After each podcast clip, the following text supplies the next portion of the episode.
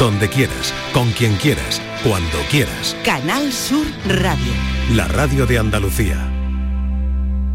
Vamos a comparar hoy la dermatitis con una ventana mal sellada en un día lluvioso. Una ventana que si todo está en orden mantiene el agua fuera porque las ventanas protegen el interior de la casa. Sin embargo, si hay algún fallo o deterioro en su sellado, el agua encuentra su camino y se filtra. Entra dentro de la casa y pueden atacar humedades, muchas molestias para los que viven y daños en la vivienda. Del mismo modo, nuestra piel actúa como una barrera protectora contra irritantes externos, pero cuando se ve afectada por la dermatitis, esa barrera se debilita, permitiendo que irritantes y alérgenos entren y provoquen síntomas como enrojecimiento, picazón y descamación. Así que lo que hay que hacer es restaurar esa barrera esencial. La piel habla, trata de decirnos que algo no está bien y que necesita atención.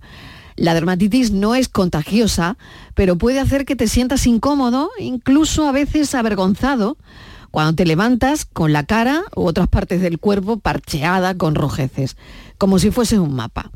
Ya saben que hoy, con toda esta información, hablaremos de eso, de la dermatitis. Por tu salud, en la tarde de Canal Sur Radio. Pero antes nos detenemos en un par de noticias que nos interesan en la redacción de este espacio de Por tu Salud. Investigadores del Instituto Valdebrón de Oncología han comprobado en un estudio que la leche materna de las pacientes con cáncer de mama contiene ADN del tumor. Esta es una gran investigación. Puede ser detectado ese ADN a través de la biopsia líquida. Patricia, ¿qué sabemos de esta información y de esta investigación? Buenas tardes, Mariló. Es el titular del día en materia de salud. Se trata del ADN tumoral circulante que puede convertirse en una nueva herramienta para diagnosticar de forma precoz el cáncer de mama en el periodo del posparto, según los resultados de la investigación publicada en la revista Cancer Discovery. Nos hemos puesto en contacto con la doctora Ana Vivancos, jefa del Laboratorio de Genómica del Instituto Valdebrón de Oncología y una de las investigadoras de este estudio que nos ha explicado los resultados de esta investigación.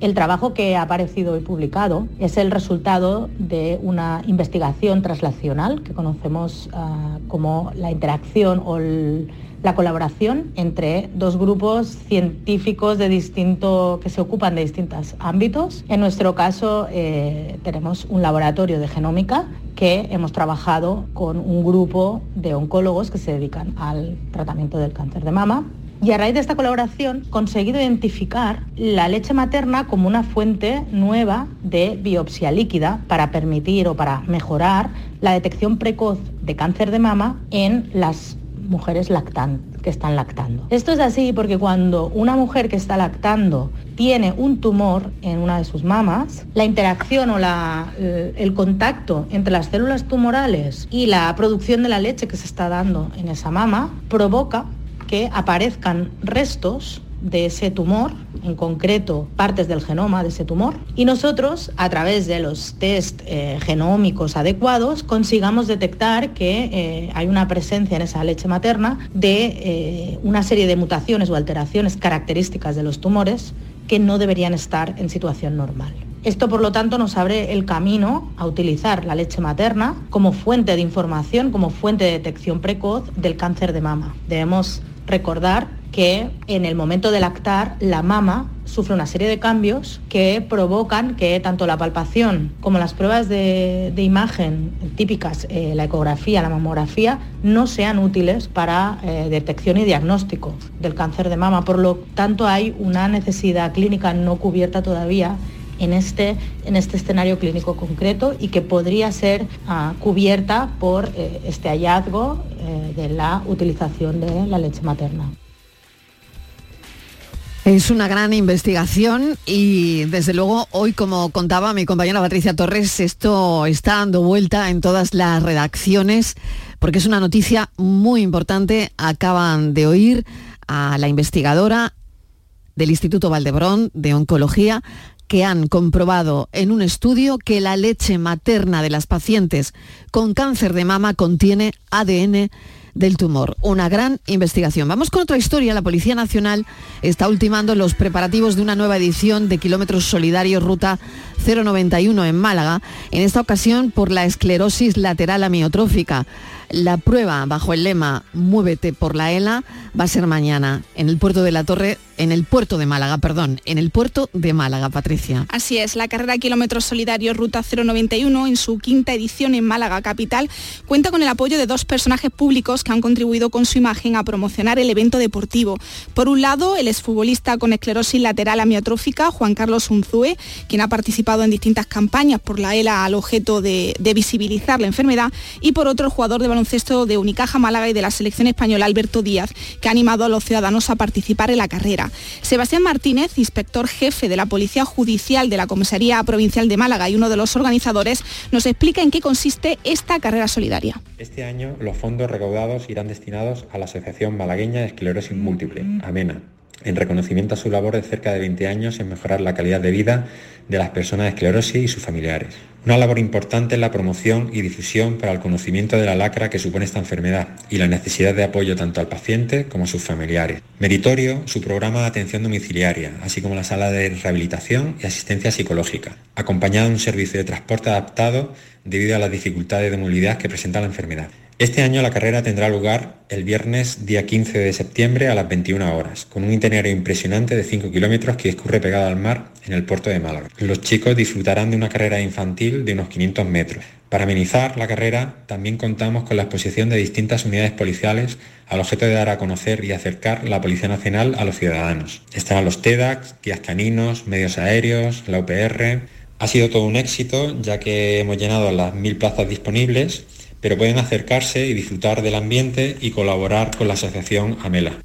Marilo, aquellos que estén por Málaga, que no se pierdan esta carrera, muévete por la ELA mañana a partir de las 9 de la noche. Claro que sí, me encantan este tipo de noticias. Patricia Torres, gracias. A ti.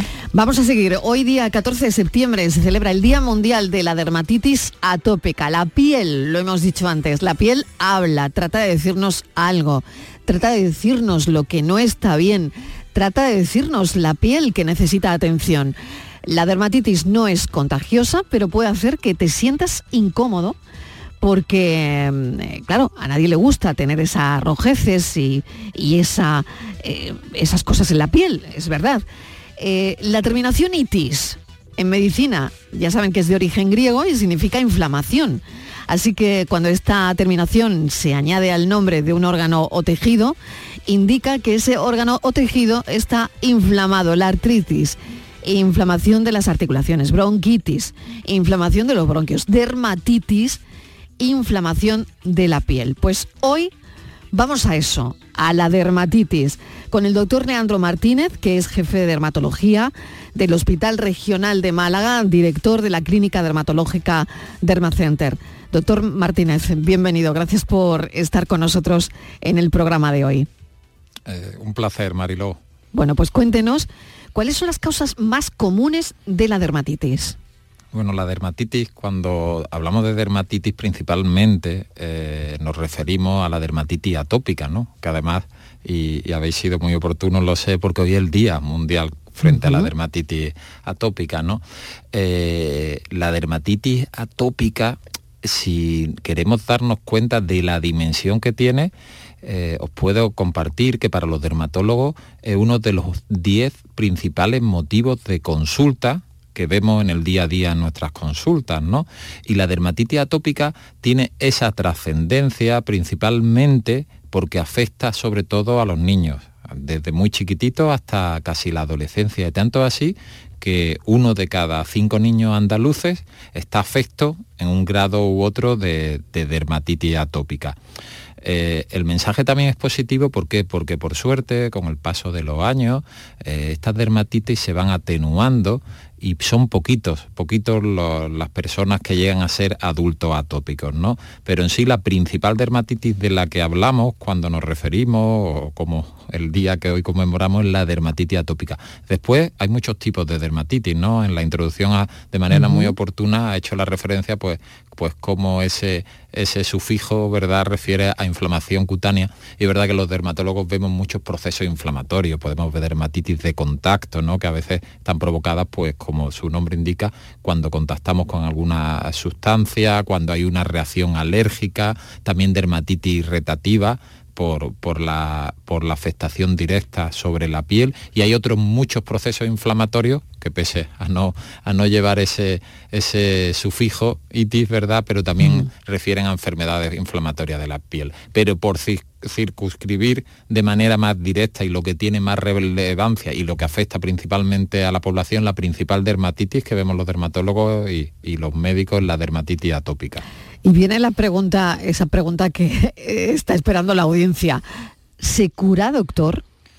Bueno, la dermatitis sobre todo eh, se trata, ¿verdad? Y, a día de hoy, gracias a la evolución tanto en el conocimiento de la enfermedad, porque ya tenemos tipificado incluso los genes que pueden, que pueden determinarla y que afectan, y como bien habéis dicho, esa ventana, no esa estructura que, que pierde en sí la estructura que tiene la piel, ¿no? Muchas veces yo a los pacientes en consultas les digo, bueno, imagínate una pared de ladrillo, ¿no? Ladrillo a ladrillo, eh, y, bien puesta y sin fisura es una piel normal, competente, y la piel de las personas que sufren, ya sean niños o adultos, dermatitis atépica, una piel que se desestructura, que, que, pierde parte de esa unión. ¿no? Sabemos que muchos de los pacientes atópicos tienen una alteración de un gen, del gen F, LG, que es el gen de la filagrina, que es una sustancia que hace esa unión. También es verdad que no todo paciente atópico tiene este gen alterado, ni toda alteración de este gen determina dermatitis atópica. También, como apuntaba ahí en la introducción, la alteración en la grasa, en el cemento de, de nuestra piel, ¿no? de la ceramida y de las uniones finas que hay, también provoca una desestructuración de la barrera. Y a la vez esto provoca también una alteración de nuestro sistema inmune, está como más, más activo, más alterado, ¿no? Entonces, nuestro tratamiento y para buscar esa cura que tú me preguntas, he enfocado principalmente en esos factores hay un factor genético y una alteración de la misma función barrera de la piel que tendremos que intentar mejorar por en el cuidado adecuado, con geles de baño adecuados, restaurando con emolientes, con hidratantes adecuadas y también está esa alteración del sistema inmune. Eh, yo a veces cuando en charla hablo de dermatitis atópica me gusta poner una diapositiva que sale una gallina, un huevo, y es verdad que describo a modo gráfico, no sé si se me dará bien, pero la gallina a la vez está conformada por muchos huevos, ¿no? Es decir, la, la gallina está hecha de huevos y lo hago principalmente para referir que no sabemos bien todavía en este círculo casi vicioso que se crea que es antes, ¿no? Si el huevo o la gallina o la gallina al huevo. Resumo, no sabemos del todo bien si esa alteración de la barrera cutánea, de la estructura cutánea, es la que genera esa alteración inmune o al revés, o dónde está realmente el inicio, ¿no? Pero ahí es donde tenemos que trabajar y donde tenemos que tratar. Y a día de hoy, gracias a la terapéutica que hay tópica, en crema y sobre todo en los casos más graves, al tratamiento que tenemos a nivel sistémico y con nuevos fármacos que llamamos biológicos o con inhibidores de las quinasas, conseguimos resultados y conseguimos controlar la enfermedad como antes no podíamos. Fíjese qué evolución han tenido los tratamientos, cosa que hace 10 años era absolutamente impensable. Sí, la verdad que, estamos viviendo ¿no? a, una era en la que los avances farmacológicos y del conocimiento de las enfermedades a los médicos en todas las especialidades nos permiten aportar al paciente lo que hace no tanto parecía casi un anhelo, un sueño, ¿no? Y es verdad que los mismos pacientes atópicos, pues desde pacientes muy leves que se controlan y hace ya incluso, incluso más de una década se desarrollaron incluso inmunomoduladores tópicos en crema que vinieron a aportar una luz nueva en el tratamiento. Y a día de hoy, como he comentado, pues estos tratamientos más avanzados a nivel sistémico y que están indicados, y eso es importante saberlo, solo para esos casos de pacientes atópicos muy severos, porque esto que hablamos de dermatitis y de dermatitis atópica, que puede ser simplemente grado muy leve, en algunos casos muy complejo, eh, es de un grado muy elevado y afecta mucho a la calidad de vida, a la calidad de vida del paciente, que en muchos casos, como hemos dicho, en niños, a la calidad de vida del paciente adulto y también a la calidad de vida de los familiares y de la familia, ¿no? Porque el principal síntoma de la dermatitis atópica es el picor. Y el picor es un síntoma muy complejo ¿eh? muchas veces mm. y, los que mm. hemos tenido la suerte de no sufrir picor, eh, a lo mejor nos cuesta eh, hacernos la idea de cómo puede condicionar tu vida cuando tu piel continuamente te está picando, ¿no? cuando te sientes casi extraño en tu propia piel y cuando eso te impide algo tan básico y tan importante para nuestra salud y para el día a día como es conciliar el sueño. Me va a permitir, doctor, que dé los teléfonos porque sé que hay mucha gente interesada en este asunto, en la dermatitis, muchas personas que querrán hacer también sus consultas porque tendrán a niños con dermatitis atópica. Eh, voy a dar los teléfonos para que puedan dejar un mensaje de audio si lo quieren, que es el 670 94 30 15 o el 670 940 200, pero también tienen dos líneas a su disposición que pueden utilizar cuando quieran. Estos son nuestros teléfonos 95 1039 105 y 95 1039 16. Hablábamos de los tratamientos disponibles, son las 6 y 20 de la tarde, les recuerdo que hoy estamos tratando, que además es el Día eh, Mundial de la Dermatitis Atópica y que hemos querido poner el foco de esta sección del programa de Por tu Salud en la dermatitis atópica con el doctor Leandro Martínez, que es jefe de dermatología del Hospital Regional de Málaga. Yo quería preguntarle al doctor si existen hábitos o rutinas diarias que nos puedan ayudar, yo no sé si a prevenir o a reducir los brotes en nuestros hijos. Sí existen. Por lo tanto, tenemos una buena noticia y una buena respuesta. Esto no, no implica, y también tenemos que dejarlo claro, ¿no? Para que para no confundir a los oyentes que hay gente, pese a que haga todo muy bien, eh, al fin tiene una dermatitis de difícil control y puede que no le aporte tanto, pero claro que existen unos hábitos, hábitos principalmente de cuidado de la piel, es decir, lo que hemos comentado, en el lavado intentar utilizar los geles adecuados para que el lavado no sea una agresión, ¿no? Tenemos que ducharnos, debemos ducharnos, salvo excepciones a diario, eh, pese a algunas, algunas polémicas ¿no? que se hmm. desataron hace no tantos meses. Y, me acuerdo por, por bueno, unas manifestaciones de la Universidad de Harvard, ¿no? Pero realmente el hábito adecuado salvo excepciones e, e, esa ducha diaria. Entonces debemos hacerla de forma adecuada en las pieles sensibles, en las pieles atópicas, para que no eh, sea una agresión más allá de lo que implica el lavado. ¿no? Entonces utilicemos geles adecuados, la temperatura del agua no tiene que ser ni muy caliente ni muy fría, intentar sobre todo que el periodo sea cortito, ¿verdad? Y muchas veces es suficiente con la mano. Podemos evitar esponjas o otros útiles que lo que van a provocar es cierta agresión a la piel. Es importante en las pieles atópicas hidratar, hidratar con una hidratante que reponga esos lípidos que pueden estar alterados, ¿verdad? Intentemos de esa forma mejorar en cierta medida esa función barrera que nos que nos aporta la piel, ¿no? Nuestra piel lo que evita pues que cualquier agresión exterior pase dentro, ¿no? Entonces, si la tenemos alterada, y ya hemos dicho que ahí hay un sistema inmune que encima es muy reactivo, pues fíjate, cualquier estímulo con una piel normal no va a desencadenar nada en una piel atópica así, por lo tanto, restauremos después de la ducha, hidratemos, hidratemos bien.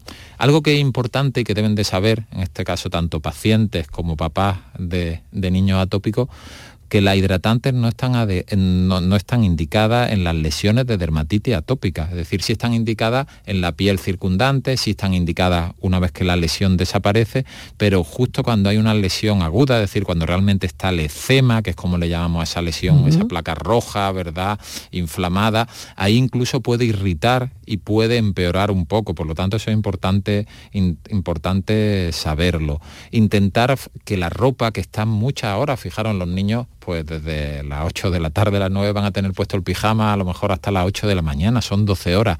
El principal material que va a ser el menos irritativo va a ser algodón, entonces en estos niños le va a venir muy bien que la composición sea el algodón. Es importante y algo que, que parece muy doméstico, pero a veces se olvida, incluso hay detergentes específicos, pero sobre todo que se aclare muy bien la ropa, que no queden restos de detergente, porque fíjate, algo tan simple puede, puede actuar como, como un irritante. Y a veces incluso cortar las etiquetas de las ropas, porque vemos como los niños atópicos, los pobres, pues sufren las zonas donde, donde está la etiqueta, la etiqueta. La alimentación, normalmente a veces se confunde ¿no? y se piensa, no, pero el paciente atópico va a tener alergia a ciertos alimentos. alimentos. No, no, no, nada más alejado de la realidad. Normalmente el paciente atópico no es alérgico, son conceptos diferentes. A veces por ser atópico, pues se puede sensibilizar transcutáneamente, pero es raro. Una alimentación realmente normal, una alimentación equilibrada es la que va, la que va a ayudar en el paciente atópico, nada fuera, fuera de la normalidad. Y lo que intentamos, que no son solo hábitos, es a veces controlar entre brote y brote, porque esto es una enfermedad que cursa por brote y hay varios brotes a lo largo del año, puede haber cuatro, cinco, siete, pues intentar hacer tratamientos más allá de todos estos hábitos que controlen y mantengan la piel pues con las mínimas lesiones posibles o si puede ser sin lesiones. Vamos a recibir, eh, si nos permite, doctor, una, una, llamada. Es la de María José de Trebujena. María José, ¿qué tal? Bienvenida. Hola, buenas tardes. Cuéntenos, cuéntele al doctor. Pues mire, yo tengo un hijo que cumplió hace una semana 18 años. Lo diagnosticaron de piel atópica siendo pequeño, lo lavaba con gel de baño de la farmacia, de avena, le juntaba los hidratantes, pero eso pasó y pasó, con la, con la época de los años pasó. Pero mi hijo está eh, tiene eh, lesiones de la piel en barrillo, lo que vulgarmente decimos todos los granos, muchísimo, en, la, en el pecho, en la espalda, en la cara. Eso es debido a, la piel atópica, qué tratamiento, porque es que estoy ya desesperada en un adolescente que se ve tan feo que sí, que puede tener un grano, pero es que está minadito por todos lados. Mm. ¿Qué consejo me da usted? Bueno, pues vamos a ver, María José, a ver qué le puede decir el, el doctor Leandro Martínez. Sí, pues por, por suerte María José, por lo que describe, tu hijo ya no tiene dermatitis atópica, ¿no? Es de esos mayoría de pacientes que fueron atópicos de pequeñito y por suerte conforme llegan a la adolescencia o incluso un poquito antes, pues ya no tienen manifestaciones como tales. Eh, su piel es su piel y a lo mejor alguna vez hace lo que decimos los dermatólogos, algún estigma de atopia, pero ahora mismo no tiene, no la expresa como tal. Y lo que describe sí es todavía, aunque tenga 18 años, parte de, del acné, ¿no? que otra enfermedad inflamatoria de la piel pero que, es diferente, ¿no? Que, afecta más a la unidad pilosebácea, a la glándula sebácea, y, pero, y tú lo has descrito muy bien, es decir, que, que no te podemos enmendar la plana, ha hecho un diagnóstico porque has dicho, tiene más granitos, tiene barritos, entonces lo que hay que, lo que deben es valorarlo y tratarlo como lo que parece y lo que tú describes, que es un acné polimorfo y que tiene tratamiento y como es lógico se resuelve sin problema ninguno, y sobre todo, permíteme María José que, que apunte, ¿no? Para que lo sirva a todos los oyentes, porque además el acné debemos tratarlo, no debemos dejarlo sin tratamiento. ¿Por qué? Bueno, primero porque a cualquier persona, ya sea adolescente o más mayor, pues, pues no quiere estar con el acné, pero además porque si dejamos un acné mantenido y por ese efecto inflamatorio eh, que estamos comentando esta tarde sobre la piel, en muchos casos puede dejar marcas, marcas, cicatrices de acné que sí serán más difícil de quitar, que los dermatólogos a día de hoy, por suerte, abordamos con láser y diferentes eh, eh, terapéuticas, eh, principalmente con equipos de energía, pero que tendríamos que tratar. Por lo tanto, cuanto antes se trate y antes se solucione, menor probabilidad de que pueda dejar marcas en la piel. María José. De todas maneras, sí. si me... sí, sí, adelante, adelante un inciso. Eh, ya la último, porque le he puesto de todo, porque va, y, se harta, se harta de ponerse crema, total. Eh, me, me dijo el médico de cabecera, me iba a derivar al dermatólogo, porque hay un tratamiento específico para eso, eh, pero en verano no se puede suministrar, porque es vía oral, me dijo, algo de esto me comentó.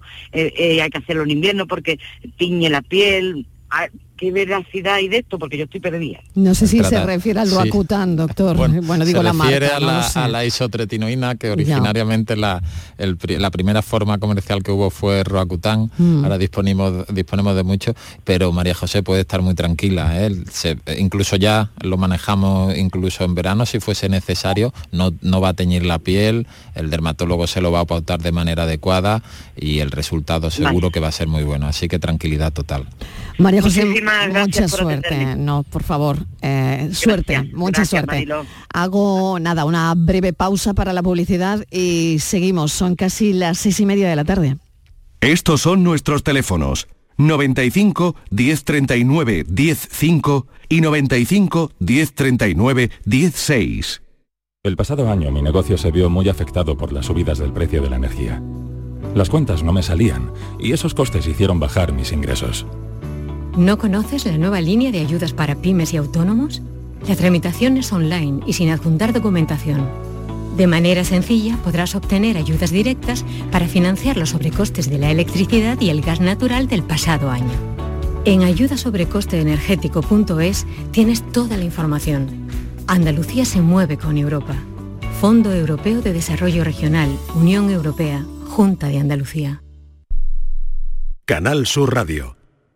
Bienvenidos a Sacaba. Mil metros de electrodomésticos con primeras marcas. Grupos Whirlpool, Bosch y Electrolux. Gran oferta en lavadoras. Lavadora Indesit de 6 kilos desde 199 euros. Y lavadora Whirlpool de 8 kilos desde 299 euros. Y solo hasta fin de existencia. Solo tú y Sacaba. Tu tienda de electrodomésticos en el Polígono Store en calle nivel 23. Sacaba. Estás estupenda. Gracias. Medicina estética en Clínica Doctor Ortiz. ¿Tu hermana y tu hermano también? Ellos cirugía plástica en Clínica Doctor Ortiz. ¿Y el pelo de tu marido? Ah, injertos capilares en Clínica Doctor Ortiz. Ahora en Clínica Doctor Ortiz ampliamos servicios. Ginecología general, funcional y oftalmología. Seguridad, confianza y satisfacción de nuestros clientes.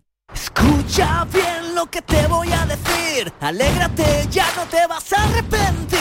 Yo te voy a ayudar a que puedas ahorrar nuestro petróleo. Ese sol y no lo pueden apagar.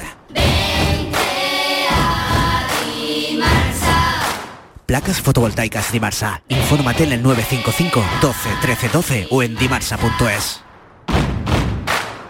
Si necesitas recuperarte de una operación de cadera, rodilla o cualquier otro proceso médico, en Vallesol podemos ayudarte. Contamos con profesionales que te ayudarán a recuperarte más rápido y todo ello sin desplazamientos innecesarios y por mucho menos de lo que imaginas. Infórmate en el 900 24 24 25 o en vallesol.es. Vallesol, te cuidamos diferente porque eres único. Aquadeus, ahora más cerca de ti, procedente del manantial Sierra Nevada, un agua excepcional en sabor, de mineralización débil que nace en tu región. Aquadeus Sierra Nevada es ideal para hidratar a toda la familia y no olvides tirar tu botella al contenedor amarillo. Aquadeus, fuente de vida, ahora también en Andalucía. Te levantas muy temprano, madrugas mucho, trabajas o estudias de noche. Mucho ánimo. Cuando casi todo el mundo duerme menos tú, ya estamos contigo. En la mañana de Andalucía, el Club de los Primeros con Charo Padilla. Y ya van cuatro temporadas. Yo me sorprendo cada año. No imaginé que hubiera tanta gente trabajando de noche. Y es otro mundo, ¿eh? Y el éxito de este programa son los oyentes. Son un club lleno de mucha vida. Que son lo mejor de lo mejor. A mí me da mucha felicidad. La mañana de Andalucía. El Club de los Primeros de Canal Sur Radio, con Charo Padilla. De lunes a viernes desde las 5 de la mañana. Canal Sur Radio, la radio de Andalucía. Estos son nuestros teléfonos 95 1039 105 y 95 1039 16. Para los mensajes de audio, el 670 94 30 15, 670 940 200, estamos charlando con el doctor Leandro Martínez, jefe de dermatología del Hospital Regional de Málaga, sobre la dermatitis atópica. Curiosamente, hoy es el Día Mundial. Vamos a escuchar a los oyentes que han mandado audios. Vamos con el primero de ellos. Buenas tardes, doctor. Un saludo, saludo a ambos. Eh, vamos, eh, tenía una consulta porque tengo una chiquilla con dos años y medio, tres años, que tiene una dermatitis atópica severa, muy severa. Vale, hemos ido a diferentes dermatólogos, nos dicen que nada, eh, le estamos dando por las noches pues, muy continuo, que no sé si es bueno o no, Atarax todas las noches, 2 mililitros y bueno, eh, los días de ducha y todo eso le mezclamos la lexema con algún otro tipo de crema. Quería saber si hay algún otro tipo de, de crema o de solución, porque es que el angelico no duerme por las noches, vamos, eso es, no sé cómo puede vivir así. Gracias. Bueno, vamos a contestar a este oyente, doctor. Sí, bueno, nos plantea pues una realidad, ¿no? Claro, Dentro de los claro. niños atópicos, pues casos muy severos y donde, como comentábamos antes, pues ese picor al final acaba siendo el signo, el signo toma prince y casi que eh, monopoliza toda la enfermedad y la Mm. vida del paciente. ¿no? Así es. tiene un tratamiento adecuado, pero claro, si el paciente eh, no es suficiente, pues hablar, habla que plantear más, ¿no? Algo que también es importante subrayar es que el picor de la dermatitis atópica, voy a decir una palabra muy médica, muy dermatológica, pero no está mediado por histamina. ¿Qué quiere decir esto? Que la mayoría de picores o los picores vamos a decir coloquialmente de tipo alérgico, pues hay esta sustancia, la histamina, que, es el protagonista, ¿no? Y por eso tomamos antihistamínicos. Pero claro, muchas veces en, la atopia no es suficiente, porque el picor tiene otro origen y tenemos que tratar la piel directamente, ¿no? Esa alteración que tenemos que será la que permitirá que no haya tanto picor. En los niños pequeñitos, pues a veces como, como la hija de- del oyente, pues se utilizan también porque tienen cierto carácter o actividad sedante, ¿no? Entonces pueden ayudar a que, a que puedan conciliar, conciliar el sueño. Muy bien, pues vamos con Luisa de Cádiz, que nos está llamando. Luisa, bienvenida, buenas tardes. Hola, buenas tardes. Cuéntenos. Eh, ¿qué, qué tal? Vamos a ver, yo era una consulta para el doctor porque resulta que mi hija eh, ha tenido acné desde que se desarrolló con 10 años, entonces entre una cosa y otra, al final eh, estuvo tomando el Dercutane ya cuando cumplió los 17 años. Y resulta que el Dercutane no le hizo prácticamente nada, se le alteraron todos los niveles y demás y, nada, y al final es que tenía otro problema que era hormonal, entonces eh, con pastillas anticonceptivas se le quitó el acné. Pero sí que a raíz del dercutane eh, a ella le han salido unos queloides en, en la espalda, menos mal que ha sido en la espalda, en los hombros, y tiene unas cicatrices increíbles que fue a raíz del dercutane, entonces además le pican, se le irritan, eh, no sé eso qué es lo que si, si ha sido porque el dermatólogo no no me daba solución. Me dijo que, que a veces suele cu- ocurrir y le ha ocurrido a ella. Entonces mm, no sabemos cómo porque mm, en principio no hay nada que se lo quite. Entonces además estéticamente queda feo y aparte eh, las molestias que tiene de picor y, y, bueno que son vamos eh, cicatrices bastante grandes en los dos hombros el resto de la cara con, con las pastillas anticonceptivas se le quitó todo el acné, se ha llevado mm, la pobre mía aguantando muchos años y al final era problema hormonal y no dermatológico. Y sí que le pusieron un tratamiento con dercutane abrasivo al máximo, al máximo que bueno, que, que le ha quedado esa secuela. Bueno, O sea que quería eh, saber eh, co- cómo, claro. podíamos mm, Venga, pues a ah. ver si el doctor Leandro Martínez tiene una explicación a esto, porque es verdad, es el mismo tratamiento del que estábamos hablando con, con los granos, doctor, eh, que utilizamos padres, madres para nuestros hijos con acné severo. Pero claro, eh, ahí eh, Luisa nos está hablando de, de una complicación, ¿no? Sí, bueno, el- la isotretinoína, ¿no? Que es el fármaco que, que hoy se está llevando parte del protagonismo, ¿no? Sí, sí. Un tr- Es un fármaco muy seguro, siempre que lo, lo- cuando lo indicamos de manera controlada y el resultado es muy bueno, ¿no? Y, y por suerte ha cambiado también de manera radical, pero hace ya muchas décadas, no es, no es algo reciente, pues el tratamiento del acné y de otros procesos, ¿no? En los que también lo utilizamos, incluso para manejar el acné de la mujer adulta. A veces puede haber, como es lógico, pues efectos col- colaterales. Ojo, y a veces, aunque puede ser difícil entenderlo, pero puede haber eh, un- una asociación o, pueden temporalmente ocurrir ambos efectos, ¿no? Los queloides, para que los oyentes se hagan una idea, quien no sepa lo que es, pues son cicatrices que a veces salen de manera espontánea, otras veces salen tras una cirugía y que son cicatrices que crecen, crecen más allá de la cicatriz inicia- inicial y sobresalen sobre la piel, tienden a tener un color rojo, claro, y como bien dice nuestra oyente, pues, pues para el que lo tiene por un lado incómodo, molesto, a veces pica, duelen y además la parte estética. A veces estos queloides de manera más espontánea o en relación, pueden ser o no, a algún fármaco, eh, son difíciles de tratar pero pueden tener tratamiento. ¿eh? No quiero, como es lógico, darte una expectativa más allá de la real, pero se puede intentar aplanar esos queloides. Tenemos terapéutica actual, con láser, con crioterapia, eh, con diferentes sustancias que podemos inyectar en el queloide, con la idea de intentar aplanarlo, mejorarlo y sobre todo que no den lugar a esa molestia que quizás a veces dan a las personas, a las personas que lo sufren, claro es. Claro, pero pero sería algún procedimiento ya quirúrgico, digamos. Bueno, hay mucho. Es decir, normalmente la cirugía la solemos evitar. ¿Por qué? Porque eh, si ya le han salido queloides espontáneamente, hay probabilidad, hay probabilidad de que si se estirpasen, encima por lo que si te he entendido bien, tienen muchos queloides, no es uno ni dos, ¿no? Creo que has comentado que sí, Sí, tiene, tiene varios en los hombros, en los dos hombros, sí.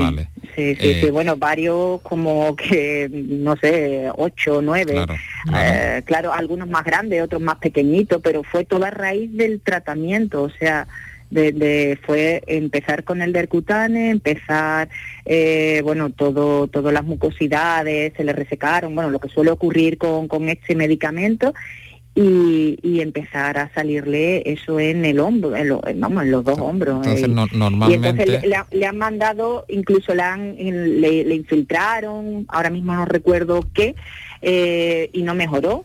Ah, también ha estado con unas cremas, pero como que ni cremas ni la infiltración que le pusieron pues le ha aplanado. Y ahora en verano con el sol pues todavía peor. Es que eso es cuando se le ha irritado más, pero bueno, aparte estéticamente no sé si, si me aconseja alguna operación estética o, no es aconsejable por lo que me está diciendo que, sí. Mm, mm, como lógico, muy, muy, interesante desde luego el caso de Luisa, ¿eh? muy interesante porque, claro, estamos viendo cómo, cómo eh, en su caso este ha sido el resultado, doctor. Sí, pero lo que quería comentar a, día de hoy en el abordaje del queloide lo tenemos muy definido, ¿no? Y, podemos trabajar con diferentes herramientas que además lo utilizamos casi concomitantemente y en muchos de los casos conseguimos buenos resultados, no en todo, ¿eh? por eso hay que tener unas expectativas claras. ¿Cuáles son esas herramientas principales? El uso de los láseres vasculares, que tienen una mejoría en las lesiones, el uso de la crioterapia y el uso de infiltraciones con la intención, por un lado, de evitar la proliferación, incluso de generar cierta apostosis y atrofia, es decir, intentar que ese queloide que es muy grueso, esa cicatriz gruesa, se atrofie, se aplane. No siempre hay respuesta, pero normalmente hay cierta mejoría y sobre todo sintomatológicamente. Es decir, no sé si en el caso de su hija pues también siente molestias, picor, dolor, pero puede ayudar. los tratamientos, pues, como es lógico a nivel de piel, pero a nivel de cualquier eh, otro órgano, por probabilidad están estudiados y suelen tener muy buen resultado. A veces como comentaba, pues hay pacientes que no responden o pacientes que no tienen una respuesta tan buena como debe ser esperada. Pero bueno, esos tratamientos están para, el tratamiento de los queloides y nunca hay que tirar la toalla. Ah, muy bien. no, ya claro, es que ella es joven, entonces, pues claro, estéticamente a ella le no no está a gusto, lógico, tiene 20 años, o sea que muchísima suerte. Pues ojalá vaya bien, ojalá vaya bien y le pueda servir la orientación del doctor. Gracias. Un mensaje de audio. Mensaje de audio. Hola, buenas tardes. Me llamo Juan, le llamo desde, desde Coín, desde Málaga. Eh, ahí le he enviado para que viera un poco eh, eh, la gravedad que tiene mi hijo, ¿no? Llevamos desde los cuatro años y medio luchando, tiene 14. Seguimos con las cremas, seguimos con todos los cuidados, con todo. Y y ya son unas lesiones gravísimas que ahora, por cierto, se la están tratando con una vacuna, una última vacuna que han sacado, que le está yendo un poquito mejor. Y ya pues no, no sabemos qué hacer porque nos afecta, claro, tanto a nosotros como a él, que ya con 14 años pues se siente mal. La cara no se la enseña, pero si, eh, si viene en la cara pues la tiene igual también. Esto es, nos han dicho dermatitis severa y, y nos sentimos impotentes. A ver si el doctor nos dice algo, nos da algún número de teléfono que podamos llamar o algún tipo de ayuda que podamos hacer o algo nuevo que haya salido. Porque hay temporadas que están un poquito mejor, pero otra que, que está fatal. Pues muchas gracias, buen programa. Muchísimas gracias. Fíjese, fíjese doctor, ¿no? Eh, lo que puede suponer también para, para una familia tener este tipo de enfermedad que no es grave, es verdad, pero que genera lo que genera. Sí, bueno, como decíamos al principio, la dermatitis atópica en su grado severo es una enfermedad con muchísima repercusión ¿eh? a todos los niveles, eh, tanto personal del paciente como a nivel familiar, ¿no? y que altera la calidad de vida y el, y el, día, y el día a día del paciente y de todo su entorno. El oyente nos describe y además ha enviado las imágenes que me, acaban de enseñar, eh, pues un caso de dermatitis atópica severa, que ya ha dicho que el niño creo que ha dicho que tiene 14 años, es decir, ya en la adolescencia, pero él comenta algo que es muy importante, él dice, han iniciado tratamiento creo con una vacuna, intuyo, no es una vacuna, intuyo que lo que comenta el, padre del niño es uno de estos nuevos tratamientos biológicos que de manera muy específica y que han salido actualmente para el tratamiento de la dermatitis atópica intentan modificar ese curso de la enfermedad. ¿no? Entonces esperemos y lo lógico es que le, vaya bien con estos nuevos tratamientos, ¿no? que unos van contra los receptores de la interleuquina, que son unas sustancias que median y provocan ese proceso inflamatorio, otros directamente bloquean a la interleuquina y otros que, que son los inhibidores de las quinasas, incluso evitan la formación de, de estas. ¿no? Entonces,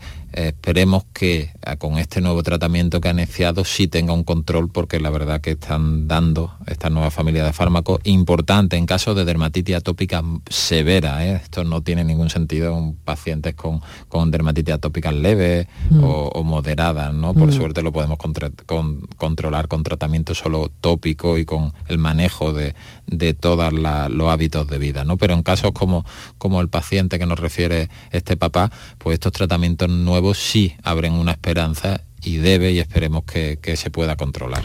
Pues esperemos que, vaya bien. Le mandamos muchísima suerte y un abrazo y un beso enorme para su hijo.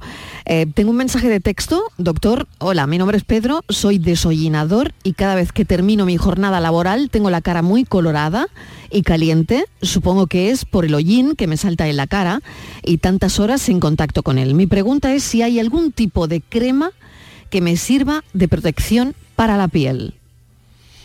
Bueno, en crema de protección todos sabemos, ¿no? Y aquí casi que me, dais un mini espacio para decir lo que siempre decimos los dermatólogos, ¿no? Que crema de protección, sobre todo de protección al, al sol, ¿no? Cuando estamos realmente expuestos al sol. En su caso, hablamos de un caso diferente, de desollinador, supongo que además de, estar en contacto con, con el hollín y además de estar a altas temperaturas. ¿no? Aquí quizás lo más importante, y, voy a tirar casi de un caso histórico, pero fue Sir Archibald Pot en, hace, ya creo que fue hace casi dos siglos, en los desollinadores describió el primer tumor a nivel del escroto por, por el hollín continuo, ¿no? Es decir, por ese, por ese por esa afectación directa. En su caso lo importante sería, como es lógico, y lo hará, limpiar bien y lo que vamos a necesitar es recuperar esa piel. ¿no? Entonces utilizar crema hidratante, utilizar regeneración a nivel tópico de la piel le va a venir muy bien, ¿no? Y en la medida de lo posible, pues intentar hacer espacios de descanso pues para que no estén mucho tiempo a altas temperaturas. No sé, doctor, si casi para terminar, eh, bueno, nos da algunas recomendaciones, ¿no? Porque yo no sé si también, que esto es otra, ¿no? Tendremos que hacer otro capítulo de dermatitis, ¿no? Porque es verdad que puede afectar en el bienestar emocional, social eh, de la gente, de los niños, por ejemplo, en edad escolar, está claro que, que ahí afecta, ¿no? No sé cuál sería la relación, además, con la comida, que esto es otra. No sé si es seguro, que esta pregunta se la estarán haciendo muchísimos papás y mamás, usar corticoides en niños eh, de edades, eh, pues eso, pequeños, ¿no? Eh, todo esto se nos queda en el tintero, pero no sé si quiere contestar alguna de estas preguntas para, para acabar. Sí, sobre todo algo muy importante, no hay que tener algo que los dermatólogos y los pediatras recordamos a veces corticofobia. ¿Qué quiero decir? Cuando el dermatólogo, el pediatra pautamos a nuestros pacientes un tratamiento, eh, es un tratamiento seguro que hay que seguir tal cual. Si hay alguna duda, preguntárnosla, que os la aclararemos, pero es lo que nos garantiza, le garantiza al paciente que tenga el mejor resultado. ¿no?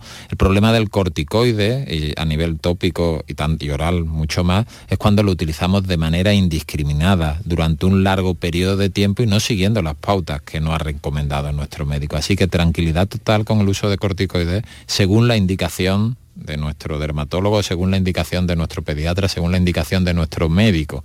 Lo que no puedo yo es, sin serlo, ¿no? hacerme mi autoprescripción eh, porque lo tenga en casa de otra, de otra circunstancia, porque ahí sí estarán cerca los posibles efectos secundarios. Así que, como consejo final, Mariló, que como es lógico, los pacientes atópicos sigan las pautas de su dermatólogo, sigan las pautas de su pediatra, que son en las mejores manos las que pueden estar. Doctor Leandro Martínez, jefe de dermatología del Hospital Regional de Málaga y director de la Clínica Dermatológica Dermacenter, le agradecemos enormemente su tiempo, que nos haya estado explicando con tanta paciencia y contestado a las preguntas de los oyentes siempre muy interesantes. Muchísimas gracias y le espero otro día. Un placer. Hago una pequeña pausa, muy breve, muy breve, y contestamos la pregunta del día. ¿Es cierto que los huevos, específicamente las yemas, contienen colesterol? ¿Los huevos son malos para el colesterol? La tarde de Canal Sur Radio con Mariló Maldonado. También en nuestra app y en canalsur.es. Hambre de librerías, de bibliotecas, de devorar novelas y cómics. Hambre de bailar y ver bailar. Alimentarnos de teatro, de ópera, de zarzuela, de conciertos, de museos y exposiciones. Hambre de aplaudir.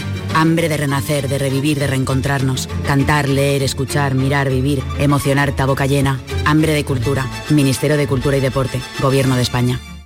Si los fines de semana quieres levantarte de la mejor forma, tienes que escuchar Días de Andalucía en Canal Sur Radio. Con un programa lleno de actualidad, cercano, divertido, con Carmen Rodríguez Garzón. Te espero sábados y domingos a partir de las 8 de la mañana en Canal Sur Radio. Días de Andalucía. Este fin de semana, desde las 8 de la mañana en Canal Sur Radio con Carmen Rodríguez Garzón. Canal Sur Radio. La radio de Andalucía.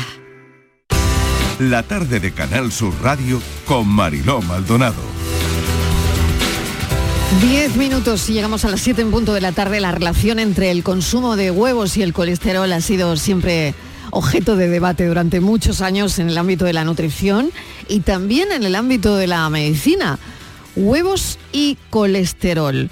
Bueno, vamos a romper mitos y vamos a hacer la pregunta directamente a Laura González, nutricionista. Laura, bienvenida, gracias por acompañarnos. Hola Mariló, qué gusto escucharte. Igualmente. Bueno, hablemos, respondamos esta pregunta. ¿Los huevos son malos para el colesterol? No, en absoluto. A ver. Esa es, la respuesta. No. no, en absoluto. Sí, sí, así de contundente.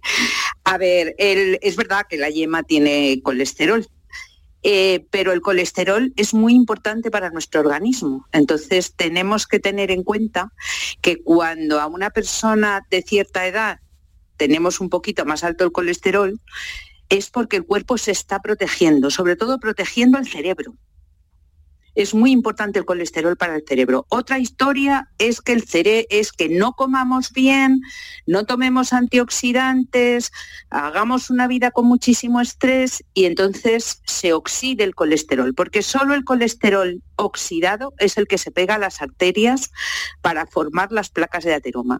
En ningún caso el colesterol es malo, al contrario, porque además es muy importante para las membranas celulares.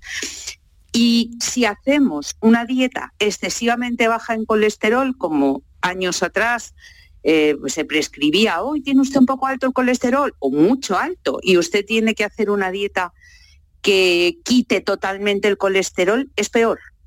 Porque si el cuerpo se encuentra sin colesterol, el hígado va a fabricar más.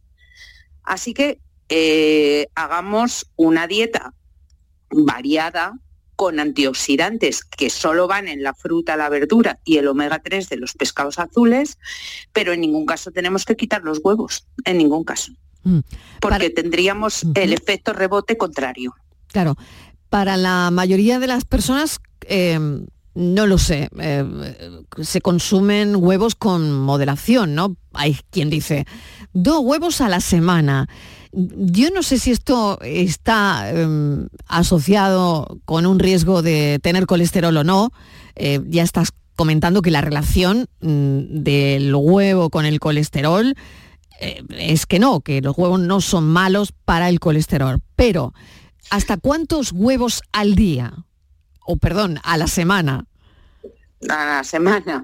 Pues mira, yo he llegado a poner, depende, si es una persona joven que hace deporte, pues probablemente mm, pueda comer cuatro huevos o cinco huevos a la semana. Una persona normal puede comer tres perfectamente, no le pasa nada, tres o cuatro huevos a la semana. Además, es que es la fuente de proteína mejor. Es decir, salvo que una persona sea alérgica al huevo y entonces no lo pueda tomar, la proteína más completa es la de la, la de la clara de huevo. ¿Vale? Pero en general es que el huevo es, tiene muchísimo alimento. Mm, por, mm, tanto en proteínas como en grasas, que ya te digo que no son malas, y además hay una cosa que a mí me gustaría aclarar de lo que te he comentado antes. Si nosotros ingerimos colesterol desde fuera, estamos ingiriendo colesterol que se llama exógeno, es decir, lo estamos ingiriendo por la alimentación. Pero a la vez el hígado lo procesa y tiene también la capacidad de fabricar colesterol. Ese colesterol fabricado por el hígado es el que al final puede enfermarnos. Así que si dejamos, vuelvo a repetir, de tomar colesterol en absoluto en la dieta, el hígado puede producir más colesterol y ese colesterol endógeno sí que al final es el que nos puede dar más problemas. Mm. El huevo sabemos si Laura González aprovechamos para contar esos beneficios nutricionales em, que tiene, que son mm, muchísimos, ¿no? Muchísimos. A ver, el huevo, por ejemplo, aparte de ser la proteína más completa entre todos los alimentos, o sea, la proteína que lleva todos los aminoácidos esenciales y en la mejor proporción posible es el huevo ya te digo que salvo que una persona sea alérgica, no debería eliminarlo de la alimentación. Pero a la vez, si, si todo el mundo ve que la yema es amarilla, por ejemplo, ¿no? Dice, ah, pues mira, qué color más bonito tiene la yema. Eso es debido a la luteína. La luteína es una molécula muy importante para el organismo porque es un pigmento amarillo que forma parte de la retina exactamente de la mácula de la retina. Así que mm, entre la proteína, entre el colesterol del huevo, para nada, y otras grasas que pueda tener, no son malas, y en, y en la historia de la, de la, de la luteína, yo creo que, que vamos, no deberíamos eliminar los huevos de ninguna manera. Deberíamos eliminar otras cosas, como por ejemplo los azúcares, que eso sí que sube los triglicéridos, y sobre todo lo que son todo lo que sea azúcares refinados. O sea que durante mucho tiempo nos hemos estado enfocando en el huevo cuando realmente tendríamos que haber disparado a otro lugar a otro lugar, exactamente. Siempre a los productos refinados y sobre todo a lo que son azúcares refinados, porque eso es lo que va a hacer que nuestras analíticas suban los triglicéridos, que también se metabolizan. O sea, quiere decir que el metabolismo de los triglicéridos también tiene lugar en el hígado pero nos estamos enfocando en el colesterol cuando realmente hay un problema, para mí, a mi modo de ver, bastante más grave si lo que suben son los triglicéridos. ¿Qué, alimentos? Que eso sube por el azúcar, no por las grasas. Exacto, ¿eh? nos estamos enfocando en el huevo, me quedan dos minutos y como última pregunta te digo, ¿qué otro alimento eh, influye más en el colesterol que el huevo? Que está claro que no lo hace es que, a ver, ahí todos los alimentos que tengan grasas mm, animales, todo lo que sean grasas animales tiene colesterol.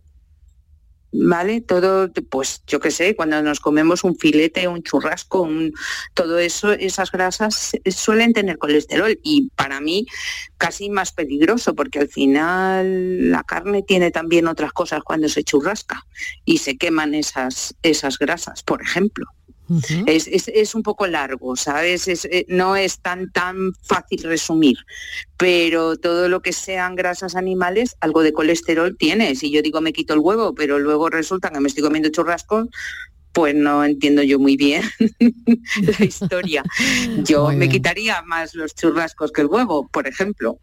Laura siempre y cuando el huevo se mantenga, o sea, se cocine bien también, ¿no? Que sería otro otro apartado del que también podríamos hablar. Muy bien, Laura González, te agradecemos enormemente que nos hayas acompañado. Ha sido, pues es una suerte tenerte como nutricionista en este programa. Laura, gracias. Hasta otro día. Gracias a ti. Hasta luego, Y lo dejamos aquí. Muchísimas gracias a todos los oyentes que nos han acompañado desde las 4 de la tarde y que mañana volvemos, volvemos a contarles la vida.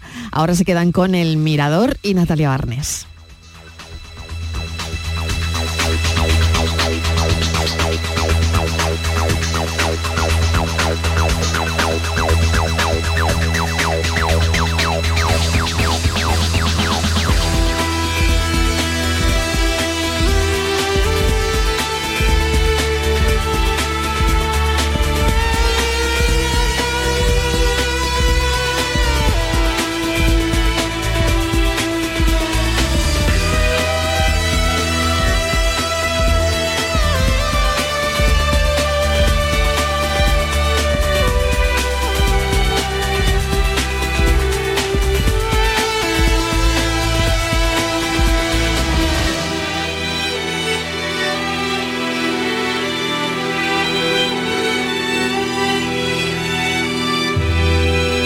La tarde de Canal Sur Radio con Mariló Maldonado. También en nuestra app y en canalsur.es.